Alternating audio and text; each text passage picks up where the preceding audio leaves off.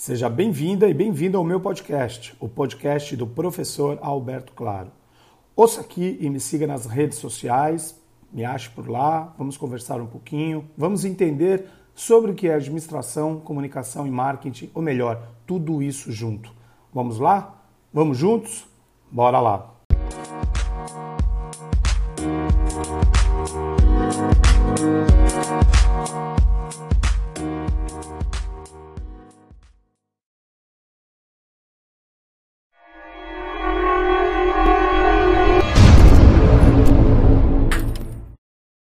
Estamos acostumados a ouvir que uma pessoa é ou não é empregável e nos acostumamos ao termo empregabilidade no mundo empresarial.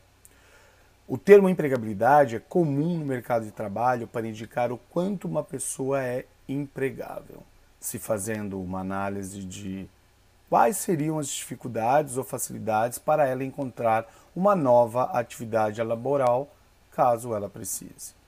Mas você sabe o que é uma marca empregadora? E por meio dela criar uma proposta de valor para seus colaboradores e também para atrair talentos que queiram genuinamente trabalhar para a sua empresa? Você já ouviu falar de employer branding?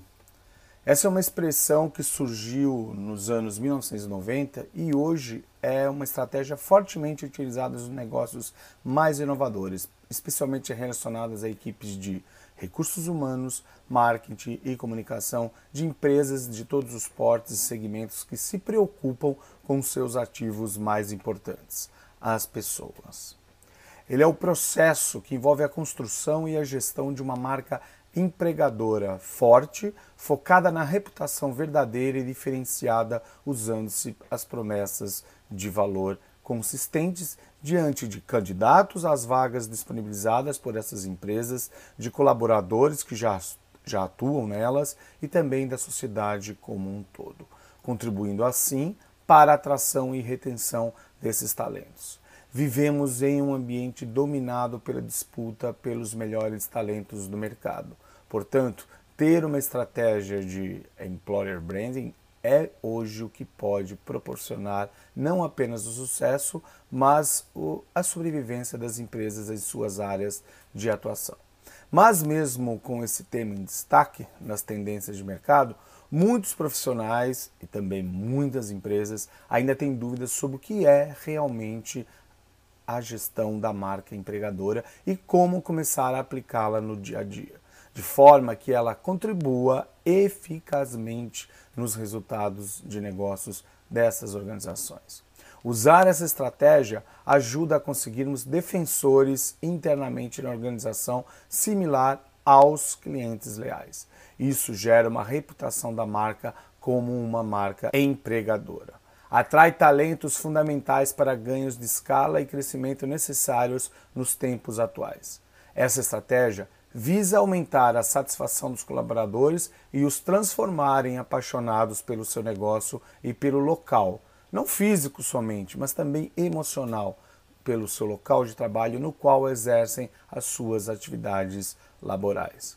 O employer branding é importante para as organizações, pois traz alguns benefícios tais como produtividade, redução de custos, melhor relacionamento com fornecedores, melhor suporte para ações de marketing. Portanto, de uma forma simples como essa que eu explico aqui, você deve promover o valor da sua marca, engajamento e motivação dos profissionais que trabalham com você, além de um senso de pertencimento entre todos os colaboradores que você tem na sua equipe. Bom, vamos passar para o outro tema, você já ouviu falar de Employee Experience?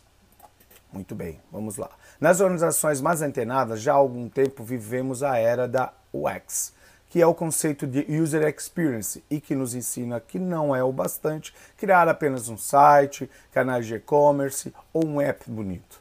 Essas plataformas também precisam ser fáceis de navegar, entregar uma experiência de uso extremamente agradável para o usuário.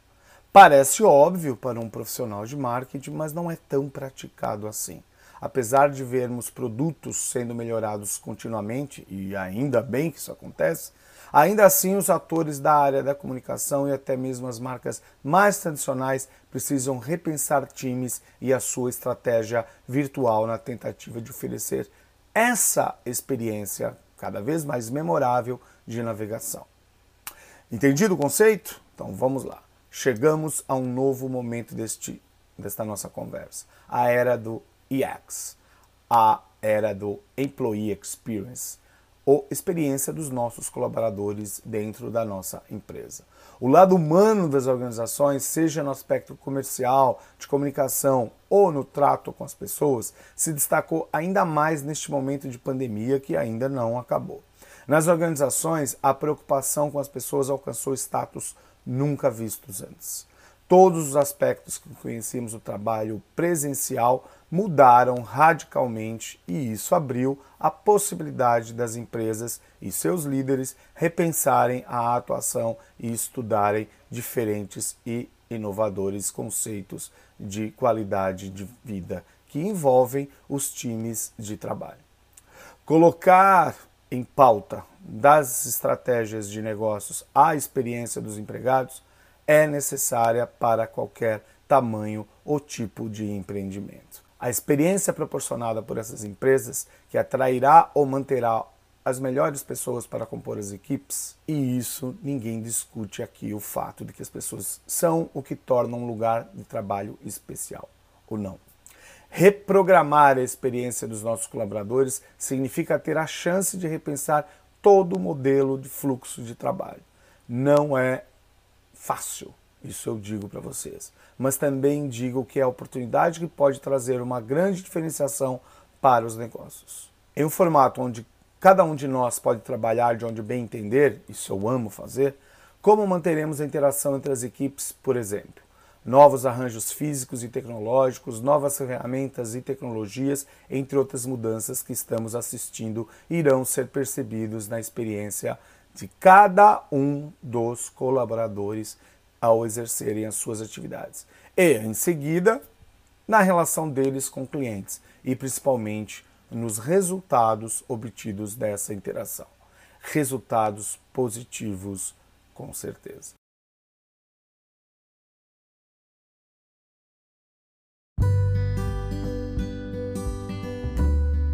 Espero que tenha aproveitado esse podcast de hoje. Siga por aqui, continue. Em breve eu mando mais um episódio para você. Compartilhe, comente e mande suas sugestões. Até a próxima!